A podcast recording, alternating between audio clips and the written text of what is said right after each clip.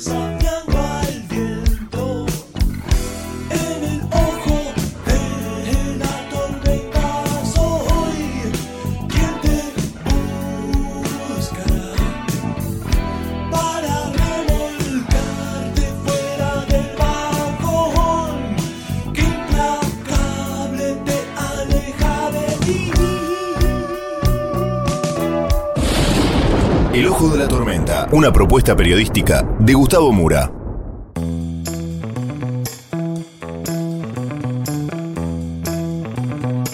Bienvenidos al Ojo de la Tormenta, el episodio de hoy, Detrás del voto Fernet.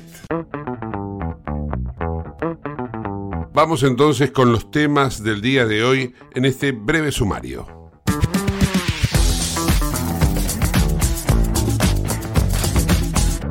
Sergio Massa sabe que Córdoba es el lugar de donde tiene que recurrir para obtener votos que le permitan ganarle a Javier Milei. Entonces se volcó a esa provincia entre ayer y hoy. Ayer en cuerpo y alma y en el día de hoy en declaraciones hablando de que el cuartetazo es su música favorita, es la que baila en su casa y este es el tema del momento precisamente hablar bien de Córdoba porque necesita esos votos. Vamos a hablar de esto en particular, vamos a analizar si el cisne negro del cual hablábamos ayer, las escuchas ilegales, le están jugando una mala pasada o no a Sergio Massa. Con Javier García, es periodista especializado en política, es analista y bueno, lo tenemos en el ojo de la tormenta. También nos vamos a ocupar del panorama internacional, en particular lo que ocurre en Oriente Medio, habiendo transcurrido ya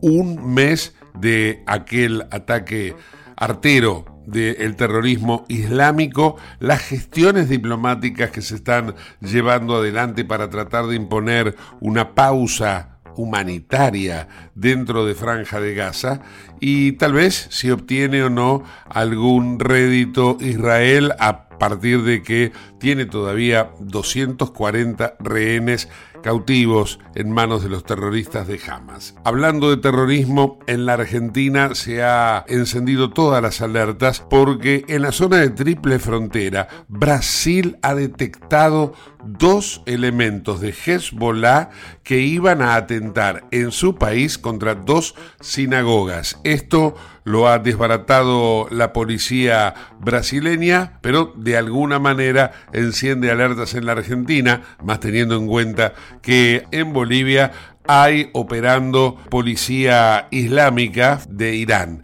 Esto es por un acuerdo que ha llevado adelante el gobierno de la República de Bolivia con la República Islámica iraní. Así que esto y mucho más en el ojo de la tormenta.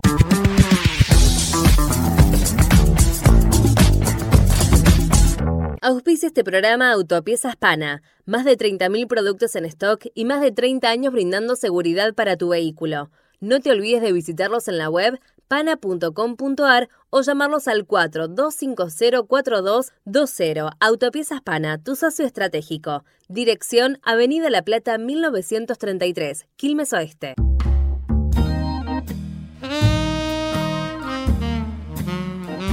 Nos ocupábamos ayer de lo que es el desarrollo de esto que definíamos como un cisne negro que aparece en la campaña. ¿A qué me refiero con el cisne negro de ayer? Bueno, las escuchas ilegales en el kirchnerismo. ¿Le impactan o no le impactan a Massa? Hay toda una teoría acerca de que, por el contrario, Massa puede aprovechar esta circunstancia y decir, a mí también me investigaban. Bueno, vamos a analizarlo con Javier García, es periodista especializado en política, y bueno, y él nos va a dar su visión. Hola Javier, ¿cómo estás? ¿Qué tal, Gustavo? ¿Cómo, cómo estás? Encantado de escucharte. Al contrario, gracias por, por estar aquí presente.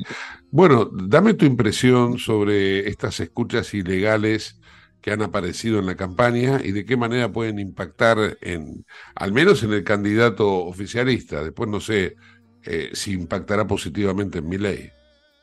Mira, la realidad es que teniendo en cuenta el antecedente de lo que fue el episodio del yate de Insaurral, de que se preveía cierto impacto electoral eh, en, el, en el peronismo, sobre todo en la provincia de Buenos Aires, y vimos que eso no ocurrió, uno ya empieza a ser escéptico sobre el impacto que pueda llegar a tener este escándalo de las escuchas en términos electorales. Pareciera ser que, que los bloques duros y solidificados de cada uno de los lados, eh, nada los va a cambiar, ningún viento los va a mover. Ahora sí pareciera ser que le amuralla el techo a Sergio Massa. Esta cuestión de tardar de crecer entre ese número, entre 20 y 25 puntos de voto en blanco, este, que él está tratando de captar, bueno, este tipo de escándalos sí puede ser que le amurallen ese techo que para un balotaje es esencial perforarlo. Claro, claro, claro. Me da la sensación que le impacta más a Massa eh, las declaraciones que hizo Schiaretti, no sé si fue ayer o antes de ayer, que esta, todo esto que me parece que es gravísimo esto que ha ocurrido, ¿no? Pero me da la sensación que impacta más las declaraciones de Schiaretti. ¿Vos qué decís? Sin duda que en términos políticos lo impacta muchísimo más de Schiaretti, porque aparte vos no te olvides que Córdoba se convirtió en la madre de todas las batallas para, de cara al balotaje. Esto, fíjate el escándalo de hoy, los dos candidatos tirándose a quién le gusta más el cuarteto. Ya pareciera que la Argentina está escrita en un, en un paso de comedia. Eh, ¿Pero por qué? Porque Córdoba define, Córdoba y la ciudad de Buenos Aires podrían, el resultado electoral de Córdoba y la ciudad de Buenos Aires podrían definir quién es el próximo presidente. Porque ya sabemos que la provincia de Buenos Aires va a ser ganada por Sergio Massa, Sabemos que muchas provincias del norte van a ser ganadas por Sergio Massa y que provincias productivas del centro van a ser ganadas por Javier Milei. Bueno, la diferencia en la provincia de Buenos Aires, si Córdoba y la ciudad la compensan, el nuevo presidente será Javier Milei y si no la compensan será Sergio Massa. Por eso es esencial y vital para Sergio Massa ganar el, favor o la simpatía de los cordobeses que hasta ahora miran al peronismo y, corren para, para el otro lado la clave es el voto Fernet. La clave es el voto Fernet y en alguna medida el voto de la ciudad de Buenos Aires, en el que el peronismo ya, ya sabe que mucho más no puede captar, pero sí tienen cierta expectativa en Córdoba, porque Schiaretti y Yayora han hecho buenas elecciones con un discurso más bien peronista. Entonces ellos tienen el electorado de la ciudad de Buenos Aires, si bien es mucho más marcadamente antiperonismo o más, o más cercano a Juntos por el Cambio, lo cierto es que en Córdoba tiene una expectativa de crecer con relación a esos 11 puntos 12 que sacaron en la general. Y bueno, aspiran a llegar a los 30 puntos. Si llegan a llegar a los 30 puntos, y tiene muchas chances Sergio Massa, consolidando su triunfo en la provincia de Buenos Aires, de solo con esos dos elementos ser el próximo presidente de la nación. Hablábamos de las dificultades de Massa. ¿Y qué dificultades les ves a Milei? Mira, me parece que la campaña de Javier Milei, eh, a, diferencia de lo que fue previo a las, a las generales, es como te podría decir que cumplió 18 años y es mayor de edad, porque viste que antes era errática, por momentos infantil, hablaban todos, muy desordenada, y me parece que después del episodio de las generales y algunas eh, situaciones de, declaraciones poco afortunadas de gente que lo vinculaba, se ordenó. Empezaron a tener una campaña un poco más profesional y pareciera ser que va, por lo menos sin cimbronazos, sin declaraciones, eh, salvo el episodio de Diana Mondino, pareciera ser que se encaminó en una cosa un poco más profesional de Javier Milei. Falta, claro, el debate de hoy de, Victoria Villarroel y falta el debate del domingo, que pareciera ser que siempre se dice que los debates no, influyen en nada. El de este domingo me parece que va a ser esencial para determinar el, resultado electoral porque vos tenés un 25% de gente que aún no definió su voto y que tal vez lo define ese domingo.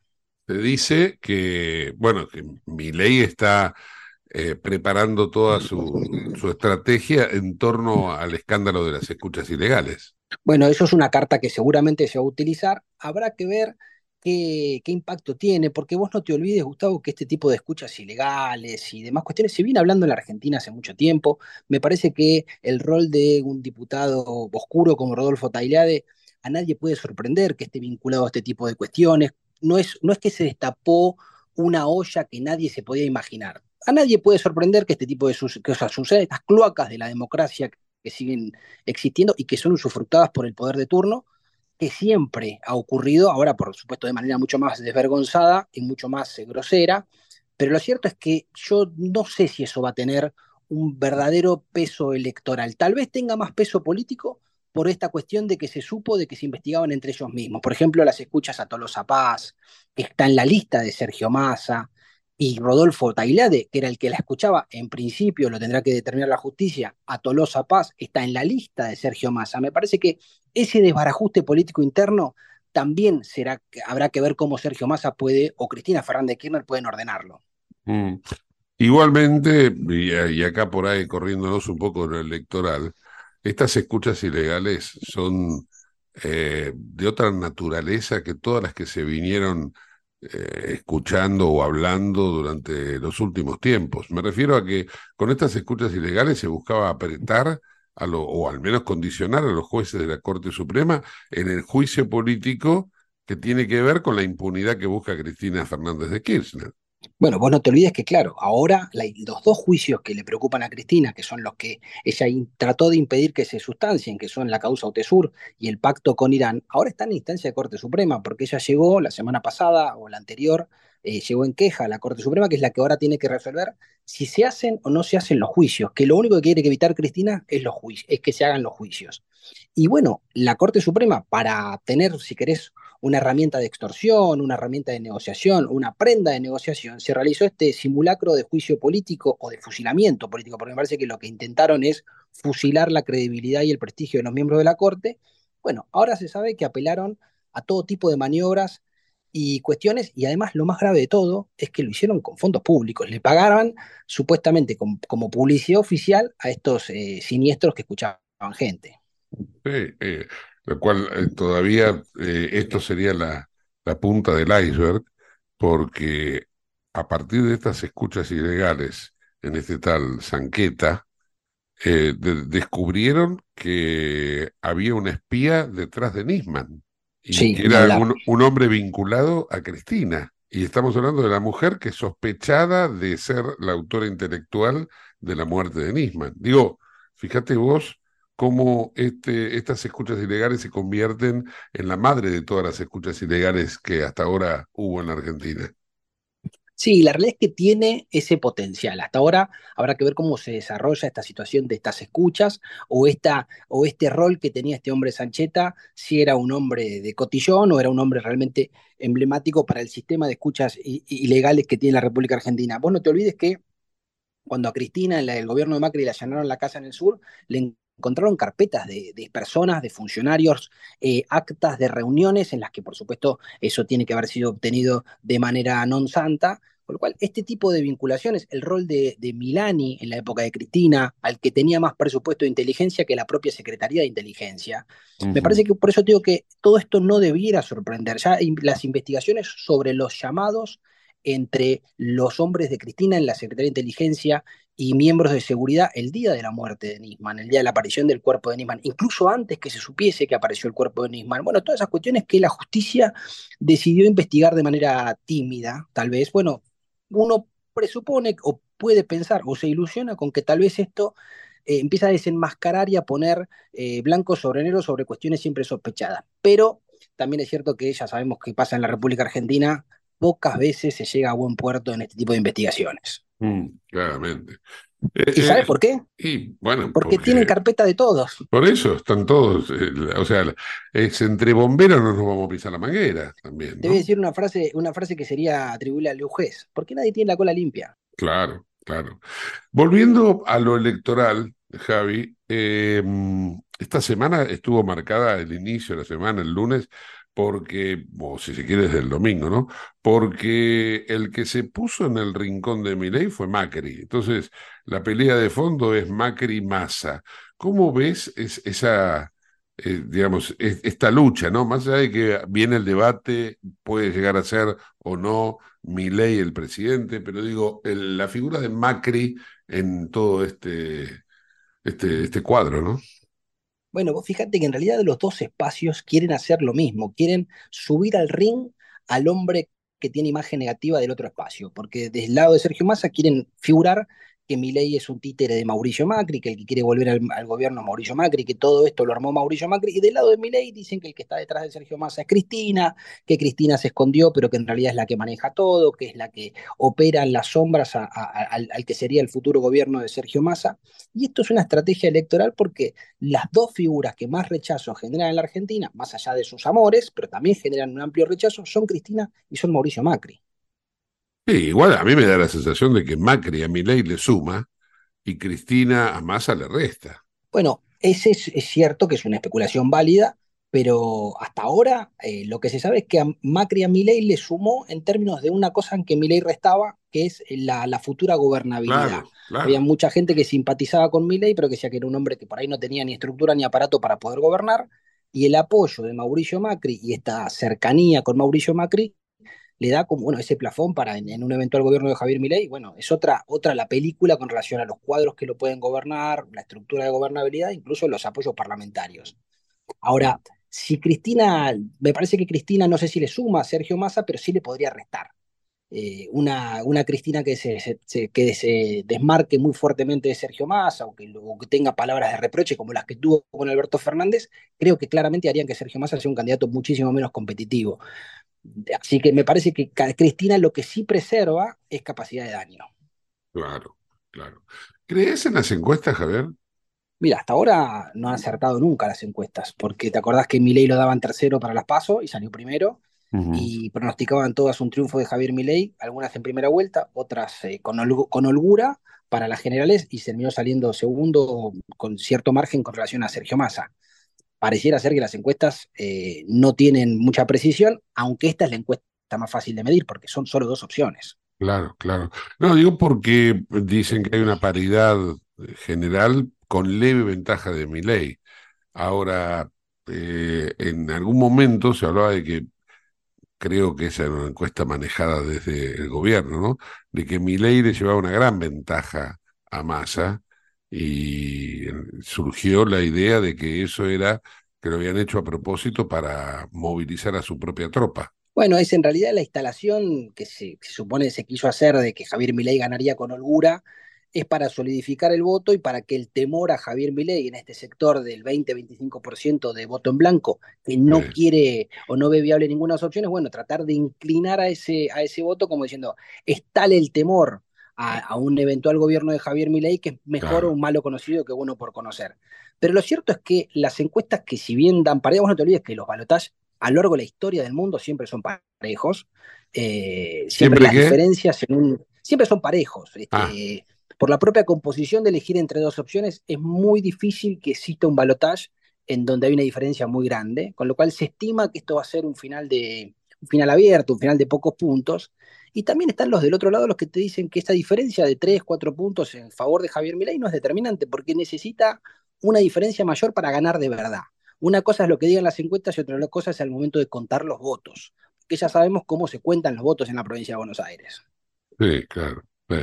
Eh, por último, Javi, em, si, si ganase Massa, está todo aceitado, sería una continuidad de lo, de lo que hay. ¿No? Y, y, la, Argentina tiene espaldas como para soportar eso. Ahora pregunto, si gana mi ley, ¿la Argentina tiene las mismas espaldas? ¿O vos crees que, viste que en algún momento se dijo que le iban a hacer la vida imposible y que ese gobierno no iba a avanzar? ¿Crees que eso puede ser factible? Sí, no tengo ninguna duda que en un escenario de un gobierno de Javier Milei va a ser combatido desde el día uno, no le van a dar ni siquiera esos 100 días de luna de miel que se dice que se da un nuevo gobernante. Vos pensá a nivel de, a, nivel en algunos casos patológico, es que Gabriela Cerruti, porque se encontró un arma en una mochila de un chico Rosario, le echó la culpa a Javier Milei, que no es el gobierno ni está cerca todavía de serlo, porque no estamos ni hablando de eso. Así que imagínate si eso pasase el 11 de diciembre, o si esa, esa, arma que se encontró en esa mochila se encontrase el 2 de marzo. toda la andanada de retórica discursiva kirchnerista peronista sería contra el tema de Javier Milei. Pero me parece que en eso que decís vos, que, la, que Sergio Massa encarnaría una continuidad, por más que pueda ser una posibilidad, me parece que Argentina no permite una continuidad. Argentina va a tener un cimbronazo muy fuerte, sea quien sea el próximo presidente, porque este modelo ya no va a resistir este, esta continuidad de parches que tiene que tener. Y habrá que ver las espaldas del futuro gobernante ante las primeras pésimas noticias que va a recibir de cara seguramente al primer trimestre del año. Sí, sí, sí, yo sé que es la economía, pero también este, conocemos muy bien el conurbano y sabemos que el conurbano no se va a quedar quieto si no tiene plata en el bolsillo para comer el domingo el asado. Este es el tema. Sin duda, sin duda. Y no solo el conurbano, vos pensás que hoy el propio Gerardo Morales, que se declaraba neutral, dijo que si Milei es presidente no va a poder pagar los sueldos públicos. Mm, Entonces vos imaginate ese tipo de discursos ante una situación de crisis muy profunda que tiene y que tendrá la Argentina a partir del 2024, bueno, ese tipo de discursos, si no hay un plafón popular muy grande, a cualquier gobernante se le complicaría mantenerse, y mucho menos uno sin legitimidad. Seguro, seguro.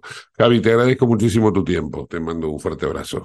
Un placer, un abrazo grande, Gustavo. Chao. Javier García, en el ojo de la tormenta.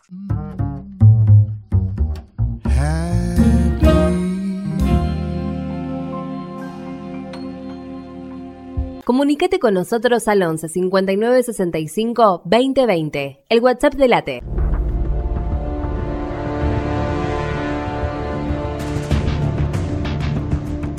Entramos en el segundo mes de la guerra en Oriente Medio y vamos entonces a compartir el siguiente informe elaborado por Euronews han llegado a Gaza. Las tropas israelíes se encuentran en el corazón de la ciudad tras llevar a cabo una operación coordinada por tierra, mar y aire. Imágenes difundidas por el ejército de Israel muestran tanques dentro de los límites de la localidad antes de avanzar hacia el centro para tomar la ciudad más grande de la franja de Gaza. En una visita a una base militar, el primer ministro Benjamin Netanyahu aplaudió a las tropas israelíes afirmando que sus acciones desde el ataque perpetrado el 7 de octubre por los combatientes de Hamas habían sido un fenomenal éxito. Tras nuevos ataques aéreos israelíes contra las ciudades meridionales gazatíes de Han Yunis, Rafah y Deir al-Balah, se informó de la muerte de decenas de personas. Los ataques aéreos siguen arrasando barrios enteros de ciudades en toda la franja de Gaza y asediando la parte sur del territorio a pesar de las órdenes israelíes de evacuar el norte y dirigirse allí. El número de muertos palestinos ha superado los 10.300. Dos terceras partes de ellos son mujeres y menores, según el Ministerio de Sanidad de Palestina. Mientras tanto, la ayuda que llega a la franja de Gaza sigue siendo insuficiente. El martes, el Comité Internacional de la Cruz Roja, CICR, informó de que un convoy humanitario formado por cinco camiones y dos de sus vehículos fue atacado cerca de la ciudad de Gaza. El convoy humanitario transportaba suministros médicos vitales para instalaciones sanitarias. El G7 hace un llamamiento unánime a una pausa humanitaria en Gaza. Es la primera vez que los ministros de Exteriores de Alemania, Canadá, Estados Unidos, Francia, Italia, Japón y Reino Unido consiguen acordar un mensaje común sobre Israel y Palestina. En su reunión en Japón reclamaron a Israel que garantice un corredor seguro que permita la entrada inmediata de ayuda y que haga lo posible para evitar la escalada y expansión del conflicto. Los ministros de Exteriores del G7 condenaron el aumento de la violencia de los colonos israelíes cometida contra los palestinos que declararon socava la seguridad en Cisjordania y amenaza las perspectivas de una paz duradera. La Unión Europea está a la espera de una pausa en las operaciones militares en la franja de Gaza, pero mientras eso sucede, ha coordinado el envío de otras 45 toneladas de medicamentos y paquetes nutricionales. La carga transportada por un avión egipcio este martes viaja desde el aeropuerto belga de Ostende al de Al-Arish en Egipto, cerca del paso fronterizo de Rafah, el único abierto, hacia la franja de Gaza. El envío solo cubre una pequeña cantidad de lo que los 2,2 millones de personas sitiadas en Gaza necesitan. Se permite la entrada de comida y medicinas en la franja, pero el gobierno de Israel mantiene una estricta prohibición de suministro de combustible, lo que está complicando la emergencia humanitaria. Este lunes el Consejo de Seguridad de la ONU no ha conseguido llegar a un acuerdo sobre una resolución sobre la suspensión de las operaciones militares con Estados Unidos pidiendo pausas humanitarias y muchos otros exigiendo un alto el fuego humanitario. Hasta que eso suceda, las agencias de la ONU y otras organizaciones de ayuda humanitaria han subrayado la necesidad de abrir los dos pasos fronterizos del lado israelí. Ahora la ayuda no llega al norte de Gaza. El vuelo procedente de Ostende y otro que ha salido este martes desde Dubái en Emiratos Árabes Unidos han elevado hasta ocho el número de vuelos del puente aéreo humanitario de la Unión Europea. Con esto finaliza la primera fase, ha explicado el comisario europeo, y la segunda debería empezar en unas semanas. En la franja de Gaza, las mujeres y los niños están en el centro de una catástrofe humanitaria que no cesa. Según la Organización Mundial de la Salud, una media de 420 niños mueren o resultan heridos cada día en la zona. Hasta ahora se ha confirmado la muerte de más de 4.000 niños y alrededor de otros 1.500 permanecen en paradero desconocido y se les da por muertos. Las familias se enfrentan a duras condiciones. Hay escasez de agua potable, alimentos y atención médica, y las instalaciones como escuelas y hospitales están desbordadas. El colapso y la destrucción de los sistemas de saneamiento agravan la situación. Nueva manifestación frente al Parlamento israelí en Jerusalén. Cientos de manifestantes volvieron a reclamar al gobierno de Benjamín Netanyahu el regreso de los rehenes secuestrados por militantes de Hamas durante los ataques del 7 de octubre. La indignación y la ira de los familiares va en aumento, pues hasta el momento, un mes después de lo ocurrido, solo han sido liberados cinco rehenes. En otros puntos del mundo, como por ejemplo en Londres, muchos ciudadanos también reclaman el regreso a casa de los rehenes. Pero obviamente no es fácil. Los analistas militares advierten que se avecinan semanas de duros combates, casa por casa, en Gaza. Se cree que los rehenes están retenidos dentro de una red de túneles de cientos de kilómetros. En Buenos Aires, Argentina, casi 50 osos de peluche, con los ojos y la boca tapados, fueron atados a la valla que rodea el obelisco. Representan a los más de 40 niños retenidos por Hamas. La espera, mientras tanto, continúa.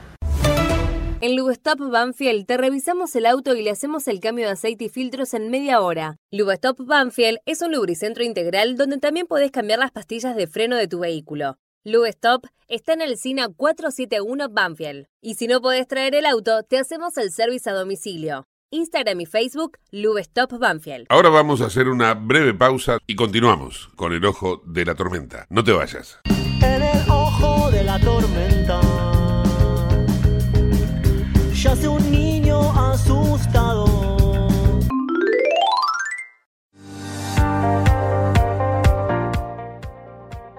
Urgente. La Subsecretaría de Atención Primaria y Salud de Merlo informa, todo paciente adulto con síntomas o sospecha de dengue debe concurrir a la guardia del Hospital Eva Perón, ingresar por la calle Pasteur, acercarse al mostrador, anunciarse y de ahí se lo derivará al consultorio correspondiente. Los síntomas del dengue son fiebre acompañada de dolor detrás de los ojos, de cabeza, muscular y de articulaciones, náuseas y vómitos, malestar intenso general, aparición de manchas en la piel, picazón y o sangrado de nariz y encías.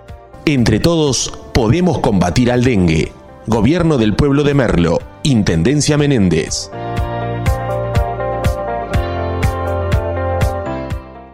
En Lanús tenemos actitud verde. Estamos recuperando 25 plazas y parques del municipio, con nuevos espacios verdes, estaciones de juegos para chicos y mayor seguridad para nuestros vecinos. Informate en lanús.gov.ar. Lanús nos une.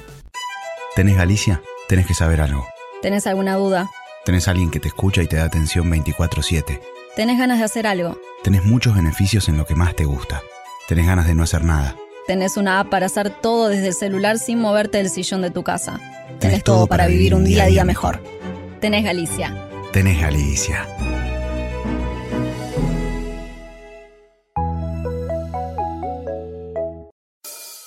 En el ojo de la tormenta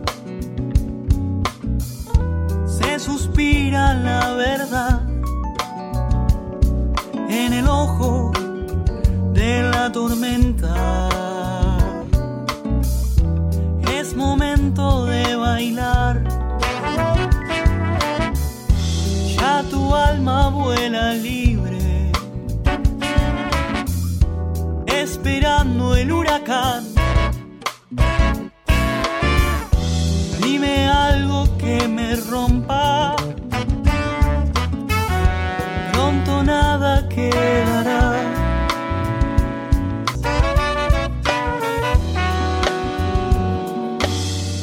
Auspicia este programa CRIBE. CRIBE es un centro de rehabilitación integral que está ubicado en Villa Ballester, provincia de Buenos Aires, certificados con normas de calidad ISOIRAM. El centro CRIBE ofrece, entre otras terapias, tratamiento de rehabilitación por ozono. La página web es www.cribe.com.ar, sino en facebook.com barra cribecom. CRIBE queda en Independencia 5182 Villa Ballester. Los teléfonos 4768-6774 o 4767-6296. CRIBE, Centro de Rehabilitación Integral Belepoc.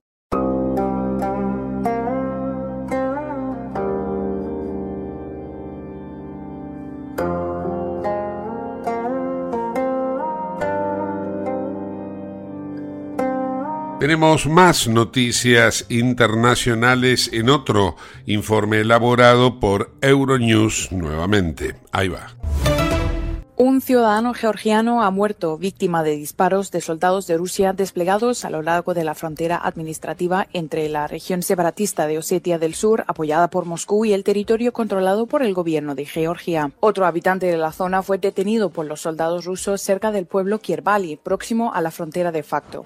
Es el primer incidente fatal que ocurre en la frontera de facto desde el año 2008 y refleja las continuas tensiones existentes en la región tras la guerra ruso-georgiana de 2008, un conflicto armado que terminó con el reconocimiento por parte de Moscú de Osetia del Sur y la provincia de Abjasia como estados independientes. Desde entonces, Rusia mantiene una notable presencia militar en la zona. La línea de control sigue sin estar definida y la detención de civiles cerca de la frontera es algo habitual. Los socios de Georgia, entre ellos la Unión Europea, han condenado enérgicamente el uso de la fuerza por parte de las tropas rusas, cada vez más frecuente. España volvió a vivir la jornada más violenta hasta la fecha en la ola de protestas contra el proyecto de Pedro Sánchez de ley de amnistía para aquellos que participaron en el desafío independentista catalán, incluido el expresidente de Cataluña, Carles Puigdemont, huido de la justicia en Bélgica desde 2017. Cerca de 7.000 manifestantes convocados a través de redes sociales y con el apoyo de grupos de extrema derecha cercaron un día más la sede del Partido Socialista en Madrid. Los disturbios se extendieron por la ciudad y se saldaron con siete detenidos y una treintena de heridos, en su mayoría policías. En el Congreso, estas vallas recuerdan la tensión vivida durante la noche cuando una columna de manifestantes trató de acercarse al Congreso es precisamente aquí donde el Partido Socialista pretende presentar una proposición de ley de amnistía que facilite los votos de los eh, partidos independentistas catalanes para su investidura, pero el tiempo corre en contra de Pedro Sánchez. Quedan menos de un mes para que eh, se convoque de manera automática unas nuevas elecciones. Mientras tanto, las manifestaciones continúan en España, continúan recrudeciéndose. La policía mantiene un dispositivo tanto aquí como en la calle Ferraz. 150 policías estarán vigilando la posible convocatoria de nuevas manifestaciones. Sabemos que este fin de semana el Partido Popular ha llamado a los ciudadanos en toda España a manifestarse en contra de los planes de amnistía del gobierno de Pedro Sánchez. Aquí en Madrid, en la capital de España, se espera que sea una manifestación multitudinaria. En Madrid, Jaime Velázquez, Euronews. La crisis migratoria vuelve al punto de mira de la política europea. En Alemania, el gobierno federal y los estados federados llegan a un acuerdo para frenar la llegada de migrantes. El canciller se ha comprometido a dar más ayuda financiera a los estados federados y a restringir las prestaciones a los solicitantes de asilo. Mientras tanto, la primera ministra de Italia, Giorgia Meloni, y su homólogo albanés, Edi Rama, llegan a un acuerdo para que Italia abra en Albania dos centros de acogida de migrantes rescatados en el mar. El acuerdo surge tras la llegada a Lampedusa de un barco con 80 migrantes. La Comisión Europea se ha mostrado escéptica sobre este pacto y ha exigido información detallada al gobierno de Italia, mientras que varias ONGs lo han criticado duramente. El mes de octubre de 2023 es el más cálido jamás medido en el mundo. Se marcó el quinto récord mensual consecutivo de temperaturas según el sistema satelital Copérnico, con una temperatura media del aire en la superficie de 15,3 grados.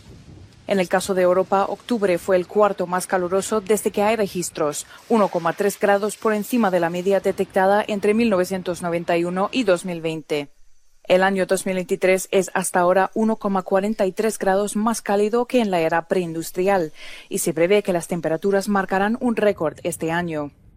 A pesar de su impacto medioambiental, los planes y estimaciones de los gobiernos, sobre todo de los grandes productores de combustibles fósiles, apuntan a incrementos en la producción de carbón hasta 2030.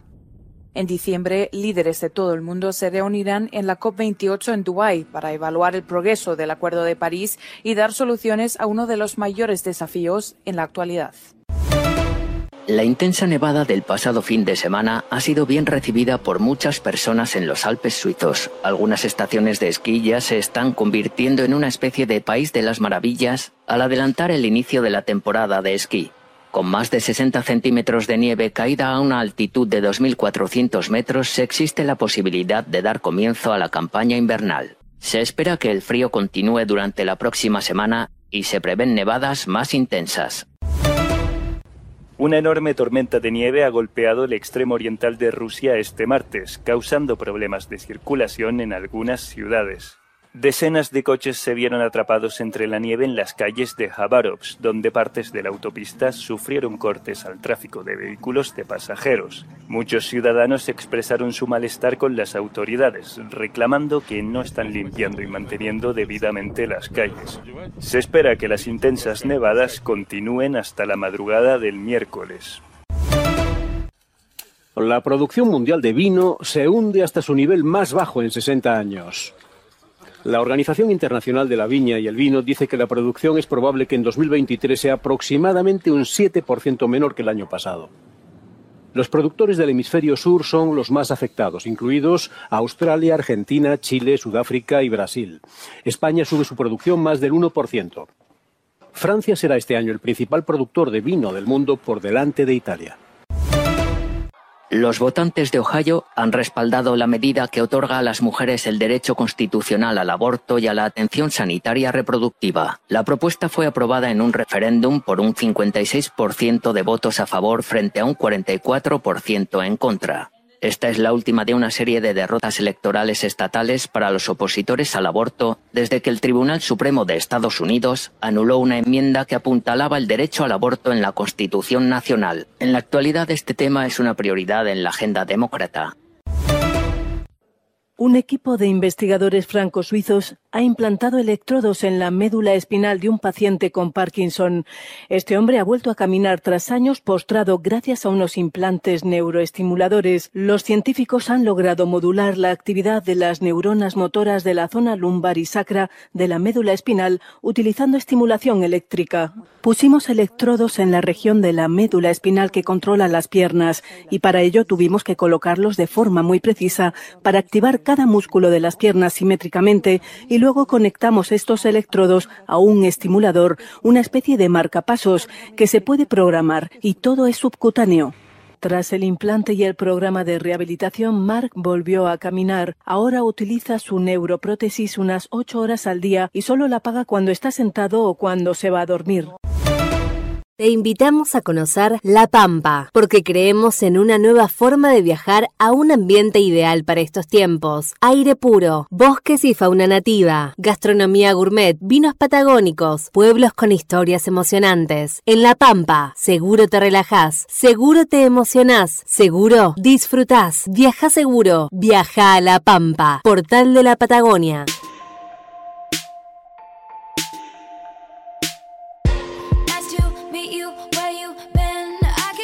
Y era un día en el cual la fiebre Taylor Swift ha inundado la ciudad de Buenos Aires. Bueno, vamos a pasar entonces un tema de esta cantante que de alguna forma viene a alterar el tránsito en esta ciudad por estas horas. Así que a tener en cuenta Taylor Swift con Blank Space. Ahí va.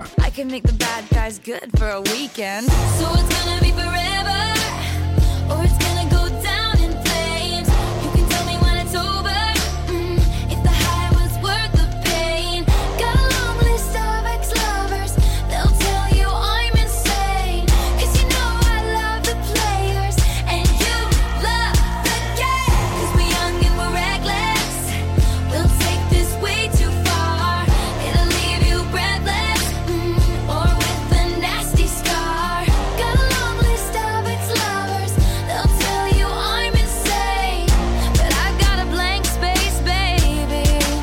and I'll write your name.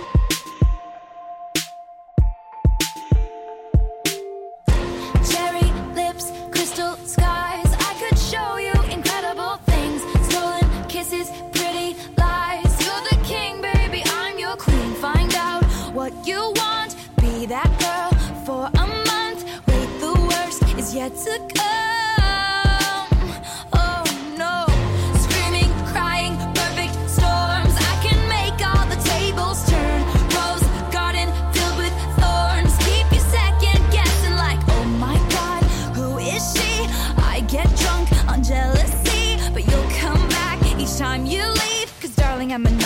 dressed like a daydream. So it's gonna be forever.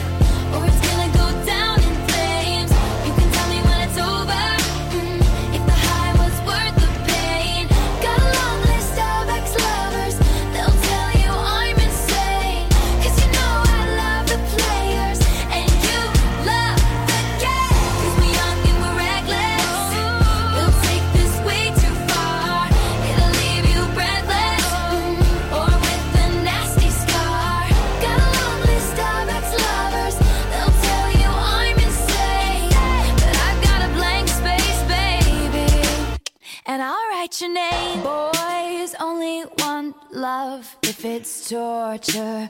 Don't say I didn't, say I didn't warn ya. Boys, only want love if it's torture. Don't say I didn't, say I didn't warn ya. So it's gonna be.